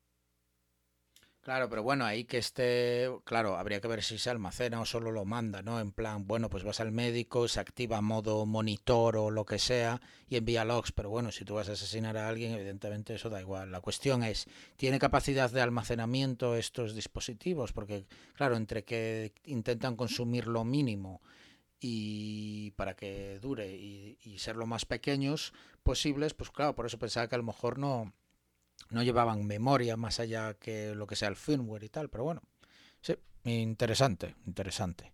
Pues eh, pasamos a mi última noticia y resulta que hace un par de semanas un usuario de- del foro de Reddit, que de hecho os hablábamos el otro día de, Reddit, publicaba que le había llegado un correo de phishing en Morse. O sea, Morse, ¿os acordáis de, del código Morse, del ti, ti, ti, ti, ti, ti, ti, ti. Pues resulta que una reciente campaña de phishing que, está sucediendo ahora mismo eh, y que está orientada a objetivos específicos, no es la típica que mandan a todo el mundo y ya está, usa Morse para saltarse las detecciones de URLs maliciosas, de páginas web que se conocen que, que son maliciosas, eh, contienen malware o intentan hacerse pasar por otra página. El código Morse fue inventado, que esto lo estuve mirando, por Sam- Samuel Morse y Alfred Bale en 1837. Y Como decía, pues lo que hacía era transmitir información utilizando pulsos eléctricos y bueno, y el silencio, ¿no? Eso era el problema que querían resolver, cómo poder hacer así. Y realmente esto no deja de ser dos estados, ¿no? Pulso electrónico o silencio, y es un poco el reflejo de cómo funcionan los ordenadores a día de hoy, con unos y ceros, 5 voltios, 0 voltios, eh, y con eso representamos todo. Pero bueno, volviendo al phishing, normalmente cuando nos llegan correos electrónicos ¿no? a nuestra bandeja y nos llegan de este tipo de spam, estamos acostumbrados a que se vayan directamente a la carpeta de spam. Pero la pregunta es, ¿cómo, ¿por qué? ¿Cómo sabes si tienes Gmail, por ejemplo, que ese es un mail malicioso? ¿no? Bueno, hay muchos factores, desde, por ejemplo, ciertas palabras clave, pues si pone Viagra o, o si pone farmacia o cosas así, pues ya digamos que hay como indicadores de peso en el que dice, ostra, pues mira, esto ya es sospechoso. Y si además viene de este de Rusia, pues más aún, y tal y cual, ¿no? Y se va añ- añadiendo puntos y hay pues un límite en el que ya se decide pues que es fan, es spam, ¿no? Pero uno de estos factores es si incluye links y a dónde van esos links, ¿no? Porque evidentemente si Google sabe que digamos, eh, pues, eh, no sé, en vez de TikTok, tictac.com es maliciosa y se hace pasar por TikTok para robarte los credenciales, pues, eh, pues claro, si detecta que el email contiene un link a tictac.com, pues ya automáticamente te lo manda a spam. Vale, pues esta campaña se basa en un correo que incluye un adjunto que es un supuesto Excel, una hoja de cálculo de Excel, ¿no? Tú te viene un adjunto y, parece que es un Excel. Digo supuesto porque en realidad usa el truco de la doble extensión, ¿no? Realmente el archivo, si es un Excel, estamos acostumbrados a que sea .xls o xlsx, pues este es .xlsx.html. Por tanto, no es una hoja de cálculo, sino que es un archivo HTML o, básicamente como una página web, digamos. Se hace pasar por una factura de la empresa específica a la que se envía. Por eso decía que es una campaña de spear phishing, ¿no? específica a ciertas empresas. Por tanto, digamos que si se lo mandan a, pues yo que sé, a Tesla, pues va a ser factura barra baja Tesla barra baja y un número, 1800 tal, punto xlxs.html. Pues este usuario, al analizar el adjunto, se ve que alguien programó una simple función en JavaScript que asigna el vocabulario a combinaciones de rayas y puntos e incluye una función para descodificar el mensaje que se llama de hecho decode morse. Es decir, en vez de contener el alfabeto, las letras del alfabeto, volvamos a poner otra vez tictac.com, que eso pues lo busca Google, ¿no? Y lo encuentra, pues tiene una función que asigna a las letras del abecedario puntos y rayas como código Morse y entonces utiliza eso para, eh, para almacenar la URL y tiene una rutina, una función que lo descodifica para que así realmente pues el navegador sepa a dónde tiene que ir. Así que es muy interesante porque los motores de detección de spam lo que buscan son URLs maliciosas, pero aquí como encuentran puntos y rayas, pues, pues no lo saben interpretar y piensan que no hay nada malo con ello. Lo que representa el Morse en realidad es un string en hexadecimal, que a su vez se descodifica. Es decir, el payload, digamos, la parte maliciosa, está doblemente codificada. Y una vez eh, descodificado, lo que resulta es una web que se ve igual como una hoja de cálculo de Excel, pero con un mensaje por encima de que no se ha podido conectar al servidor y que tienes que introducir tu contraseña. O sea, que realmente es una página web, no es el Excel lo que estás viendo, pero sí que lo parece, ¿no? Digamos a nivel de interfaz, pero con un mensaje de login porque dice que no se ha podido conectar al servidor. Eh, los credenciales que tú escribas ahí pues se van a, enviar al, servidor del atacante, evidentemente. Y era, es muy interesante porque el formulario en sí incluye el logo de la empresa a la que se envía para hacerlo más creíble. ¿no? Blipping Computer dice que buscando en Virus Total, que, que es, digamos, pues así como Shodan era un buscador de, de ordenadores conectados a Internet y los servicios que corren, pues Virus Total es como un buscador de muestras de malware, de muestras de virus, de software malicioso. Pues usando este buscador especializado ha visto que se ha usado eh, contra empresas como SGS, Dimensional, Metron, SBI Mauritius, Nuevo IMAE, Bridgestone, Cargueas, Odo Asset Management, DEA Capital, Equinity y Capital 4 que básicamente no conozco ninguna. Pero bueno, esta de Mauritius, pues a lo mejor es una campaña más orientada a África. La recomendación para terminar la noticia es estar siempre alerta de los emails que recibimos y sobre todo que tengan sentido. Si tú no trabajas para una empresa y te llega una factura de una empresa, pues, pues a lo mejor eh, estate alerta. Si nos pide la contraseña cuando lo abramos, pues todavía más. O sea, funcionemos como estos algoritmos de detección de spam que os decíamos. Vamos dando alertas, ¿no? me llega una factura que no tal. Mm. Me pide contraseña al abrirlo. Mm, que bueno, que ya no deberías ni haberle dado clic, pero bueno. Pero algo que sí que es muy interesante, que no se suele recomendar tan habitualmente, es activar ver las extensiones. ¿Qué quiere decir esto para los oyentes menos técnicos? Bueno, todos estamos eh, familiarizados, pues, eh, los archivos de música, pues, un MP3 o, de vídeo, un, punto AVI o MPG o lo que sea. Esos son, digamos, el, el tipo de archivo que es. Bueno, pues en un Windows, por ejemplo, normalmente no los ves eso por usabilidad, digamos, ¿no? Para el usuario común. Pues de eso precisamente es de lo que se aprovecha esto. Como el punto, acordemos, es un archivo .xlsx.html.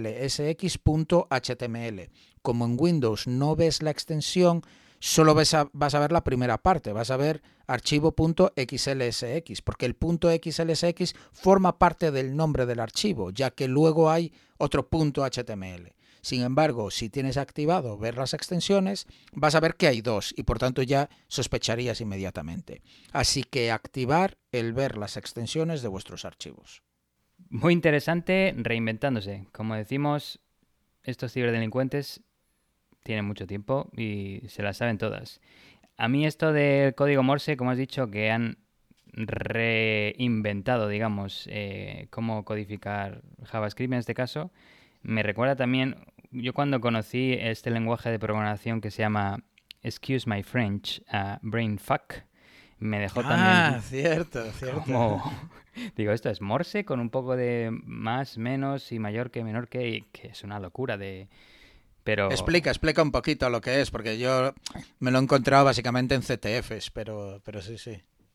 Sí, no sé, es, es un lenguaje de programación muy esotérico, creado en el 93 por un, creo que es un alemán, bueno, un, tío fuera, fuera de serie, vamos. Y bueno, aparentemente se puede utilizar para... Es Turing Complete, como dice la Wikipedia. no sé, no he programado nunca en esto, pero básicamente no hay letras. Eh, creo que se programa todo con símbolos. Como he dicho, puntos, mm, el símbolo más, el mayor que, el menor que, el claudator, o como se llame este, lo del el paréntesis cuadrado, digamos, y, y la coma, y el guion. Sí, y, básicamente esos son los caracteres. Eh, sí, yo lo, yo de hecho he programado para, para un CTF, eh, un CTF para los oyentes menos técnicos, pues digamos que son competiciones de hacking, ¿no? Donde se ponen problemas a resolver. Y de hecho este problema en concreto eh, estaba muy guay porque era un programa de en BrainFuck que imprimía, creo que era algo así como, yo qué sé, pues eh, las galletas, eh, cookies are awesome, las galletas son geniales, ¿no? Pero eh, tenías, ¿cómo era? Tenías que utilizar un ataque, porque estaba como, ah, vale, ya me acuerdo, y estaba firmado con un MD5. Entonces tenías que utilizar cambiar el programa, pero que la firma de para que pusiese las galletas son horribles, pero que la firma de MD5 fuese la misma. Entonces, pues hay un ataque, MD5 es un algoritmo de hashing y tal, que es el, extension attack, MD5 extension attack, y entonces eh, tenía la complejidad de, bueno, entender el ataque este a ese algoritmo de hashing, pero claro, tenías que programar para cambiarlo y que imprimiese eh, en vez de cookies are awesome, pues cookies are, bad, o no me acuerdo cuál era. Y ahí sí, ahí estaba yo con puntos y comas y corchetes y tal. Pero la verdad, no me llevó mucho tiempo em, eh, entenderlo, porque realmente es como ensamblador. Es un poquito como ensamblador, porque eh, realmente lo que estás es moviendo direcciones de memoria y, lo que haces es o, un add o un sub, eh, o el corchete era el loop, y, creo que IFS ni siquiera tenía condiciones. Pero bueno, no queremos aburrir a los oyentes menos técnicos, pero e, es, muy curioso, es muy curioso. Desde luego está claro que está hecho pues para la diversión y, poco más. Pero bueno, sí que, sí que, o sea, puedes programar con puntos, comas, corchetes y espacios. Sí, estaba. Tiene solo ocho caracteres, aparentemente. Así que imagínate. Mm. Em, bueno, Luego también me gusta porque llevamos hablando de galletas hace un rato, entre las galletas Oreo y las galletas son awesome. Pero... Bueno, otra curiosidad, ahora que dices eso, ¿sabías que el hawaiano solo tiene ocho consonantes? El, ah. el hawaiano solo utiliza las cinco vocales y ocho consonantes. Aloha, no lo sabía. Sí, sí, el calihuaquea y tal, solo tienen la H, la K, la L, la M, la N y se me escapa alguna por ahí, pero nada más. De ahí donde sale el Son Goku, King Kamehameha. Pero... bueno, eso es el hawaiano, eso, pero bueno. Sí, sí que es hawaiano. Es el rey que unió las cinco islas. En cualquier caso, otra técnica que me la comentamos en algún episodio, ya no me acuerdo cuál, digamos tantos, eh, para saltarse filtros de anti-spam que yo he usado de forma exitosa es usar alfabetos con codificación UTF-16 de 2 bytes por carácter, como el mm. cirílico, ya que estos filtros no suelen decodificar el texto en estos alfabetos. Y yo eso lo he usado y me he saltado filtros de anti-spam alguna vez. Y finalmente, comentar algo muy interesante, que de hecho viene al dedo con, lo que ha pasado recientemente, y es que Virus Total, has mencionado que es una página que, eh, bueno, se usa... Perdón, es que viene al dedo, viene como anillo al dedo. Eso. Es que, a ver, que, que, que te vacilo, yo creo que, que los oyentes se deben de reír, porque siempre Alexis y yo habla, escuchamos el podcast después de montarlo y todo esto y nos damos cuenta de, de las americanadas que le metemos por ahí a la hora de decir ciertas expresiones y tal. que esta en concreto me ha hecho gracia. No, viene al dedo. Como que viene al dedo ahí. La... Venga. Tengo un imán en el dedo y me viene directo. No, pero Virus Total, que has comentado que es una página muy en el mundo de la ciberseguridad, sobre todo en análisis forense o malware, eh, que, que, es muy utilizada y que a la gente sube, eh, bueno, eh, muestras de malware y, y, te dice si tiene, lo pasa por muchos engines de antivirus, motores de antivirus, unos 50, 60, y te dice si es bueno o malo y tal. Bueno, hay que decir que Virus Total es una empresa española fundada en Málaga, en España, en 2004 por Ispasec, un grupo mítico de hacking en España, que sería el Cult of the Dead Cow español, y que fue adquirida por Bien, Google bien, bien, ahí en todo. 2012.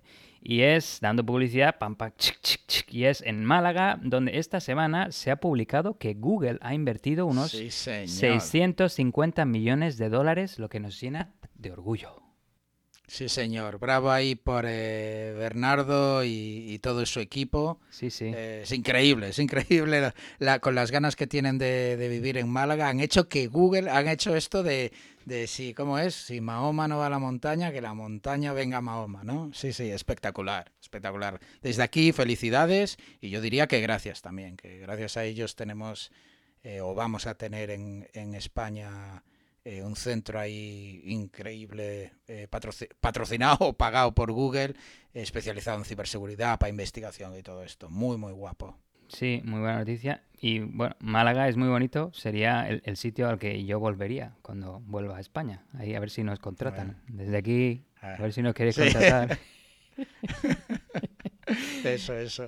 En cualquier caso, acabamos el episodio con eh, un poco de confusión de dependencias. Eh, hay recientemente unos investigadores han publicado una investigación, valga la redundancia, sobre una nueva técnica de ataque llamada confusión de dependencias o ataque de sustitución, como lo ha llamado Microsoft, y que puede usarse para envenenar el proceso de creación de aplicaciones dentro de los entornos corporativos.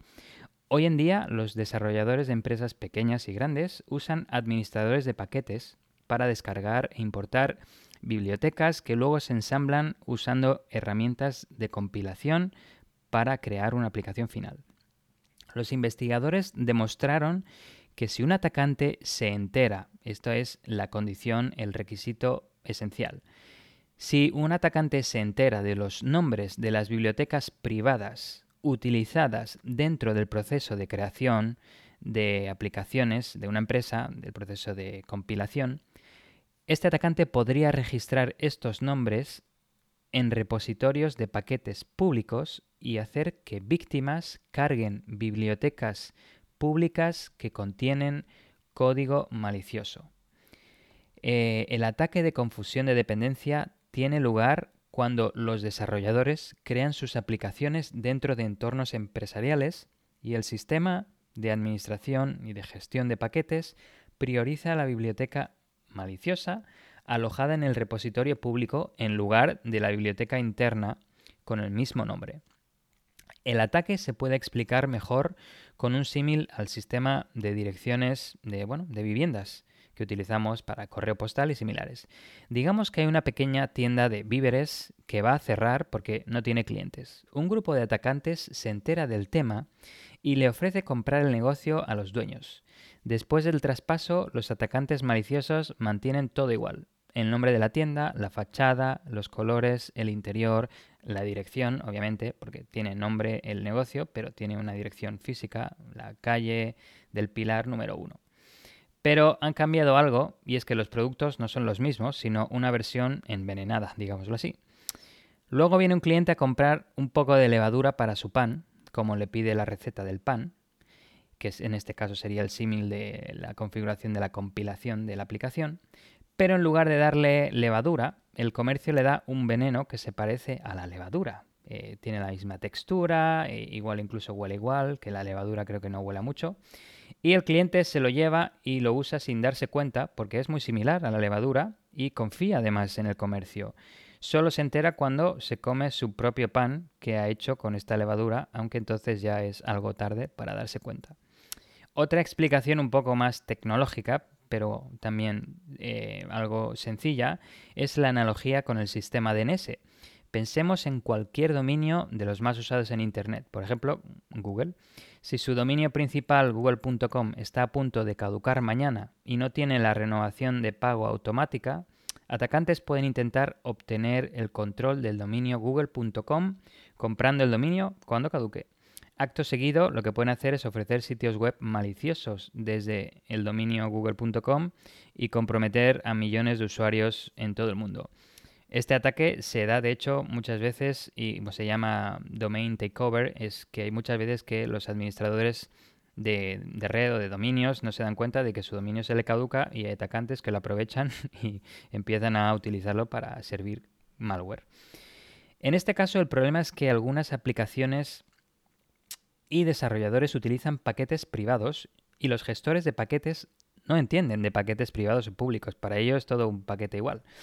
Eh, así que si una aplicación define el nombre de un paquete privado en su listado de dependencias y este paquete ya no existe o no se puede acceder al servidor que lo ofrece porque no se está caído o, no te encuentras en la red que, que te permite acceso a este servidor, que suele ser de hecho un servidor dentro de la propia empresa que desarrolla el software, entonces el gestor puede intentar ir a descargárselo de fuentes públicas. Y aquí está el problema. O incluso hay gestores que no entienden de prioridades, así que pueden ir a servidores públicos y privados en función de su gusto. Em, de hecho, el administrador de paquetes instala cualquier versión privada o pública que encuentre y si el paquete existe en ambos, en la privada o la pública, con el mismo nombre, lo que hace es, por defecto, instala el paquete de la fuente privada o pública con el número de versión más alto. Así que lo que tiene que hacer un atacante es, eh, primero, como hemos dicho, enterarse del nombre del paquete y luego intentar ponerle un número que, se acerque al infinito. Bueno, un 9000 o algo así ya, ya valdría. Em, el equipo de investigación dijo que pusieron a prueba este descubrimiento al buscar situaciones en las que grandes empresas de tecnología filtraron accidentalmente los nombres de varias bibliotecas internas y luego registraron esas mismas bibliotecas en repositorios de paquetes como npm de Node.js, RubyGems de Ruby y PyPy de Python. Y bueno, todo esto comenzó con el investigador encontrando una parte interesante en el código fuente de una aplicación Node.js de PayPal que se encontró en GitHub. El código estaba destinado al uso interno de PayPal y en su archivo package.json, que JSON es JavaScript uh, Object Notation, que es una forma de codificar datos eh, muy utilizada en entorno Internet, web, porque es muy fácil de parsear. Es eh, orientada en texto, así que se puede, leer fácilmente.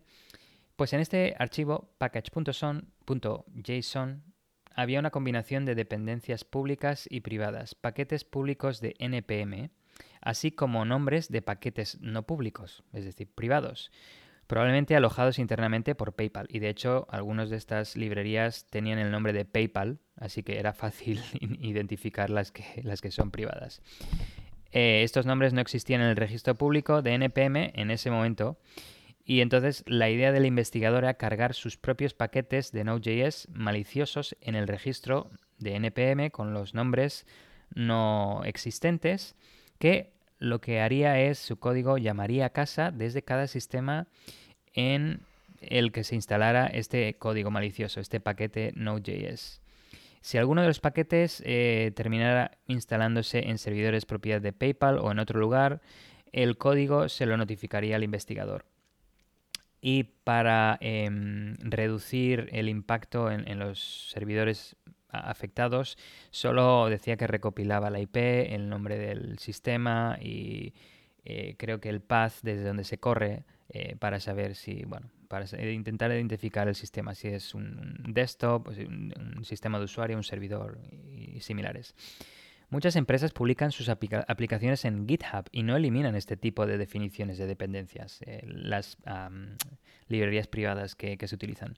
En otras ocasiones, desarrolladores preguntan en foros públicos sobre problemas que tienen al desarrollar y adjuntan archivos o detalles de su entorno que pueden incluir información de estos paquetes privados. Con este método, con esta metodología, los investigadores dijeron que cargaron con éxito su código no malicioso, aunque pudiera haber sido malicioso, dentro de aplicaciones utilizadas por, al menos, es que me hace mucha gracia, 35 empresas de tecnología, incluidas Apple, Microsoft, PayPal, Shopify, Netflix, Yelp y Uber. O sea, podían haber dominado totalmente el control de todas las empresas tecnológicas del mundo. Hackeó Silicon Valley el tío. Esto increíble. Em, pero bueno, además de NPM, Ruby James y PyPy, eh, otros administradores de paquetes también son vulnerables, comentaron, aunque no hicieron la prueba. Pero JFrog, que es un ah, software ah, ampliamente utilizado para alojar paquetes internos de todo tipo y ayuda en el desarrollo del software, eh, también es afectado. Y Nuget, que es el, gestor de, paquetes para .NET de Microsoft, también están afectados. El equipo de investigación dijo que notificó a todas las empresas afectadas y los repositorios de paquetes. Y aquí viene lo bueno, eh, el momento de, del fin de mes, en plan, vamos a cobrar las recompensas. PayPal, PayPal les pagó 30.000 dólares por el paquete interno que hicieron eh, afectar a Node.js. Shopify les pagó otros 30.000 dólares por el compromiso de paquete interno de RubyGem. Apple les pagó otros 30.000 dólares por el compromiso de un paquete Tarifa plana ahí, ¿eh? no, si además dicen que eh, recibieron el máximo que el Back Bounty Program tiene en cada una de estas empresas ah, por, por estas vulnerabilidades. Y el de Apple también, lo interesante fue que comprometieron los sistemas de autenticación de Apple, también conocido como Apple ID. Así que ahí hubiera sido tema. Eh, en respuesta a esta vulnerabilidad, Microsoft se lo tomó muy, muy en serio y ha publicado, de hecho, bueno, un paper, eh, no es muy largo, son creo 8 o 9 páginas, en las que identifica tres formas de mitigar el riesgo de los ataques de confusión que voy a comentar brevemente. El primero es hacer referencia a un único feed privado, no a varios, eh, en las dependencias de código. El segundo es proteger paquetes utilizando ámbitos controlados en repositorios de paquetes públicos siendo la forma más directa la de añadir un prefijo al nombre de los paquetes, aunque esto puede requerir cambiar los nombres de los paquetes y actualizar cualquier código que los use. Y finalmente, la tercera forma es utilizar funciones de verificación del lado del cliente, como la fijación de versiones y la verificación de integridad. Esto significa especificar la versión concreta del paquete a utilizar. Por ejemplo, te vas a comprar un portátil y dices, oye, quiero comprar un portátil barato y con Windows. Y te dan uno barato, sí, pero con Windows XP en lugar de un sistema Windows moderno y soportado. Aquí lo, barato sale seguro. Eh, quiere decir, aquí lo barato sale caro. no seguro. y verificar la integridad para comprobar que los paquetes no han sido modificados. Esto yo creo que es una de las mejores medidas si se ha validado anteriormente los hashes de los paquetes. Siempre hay que validar eh, la integridad de los paquetes que se descargan de alguna forma.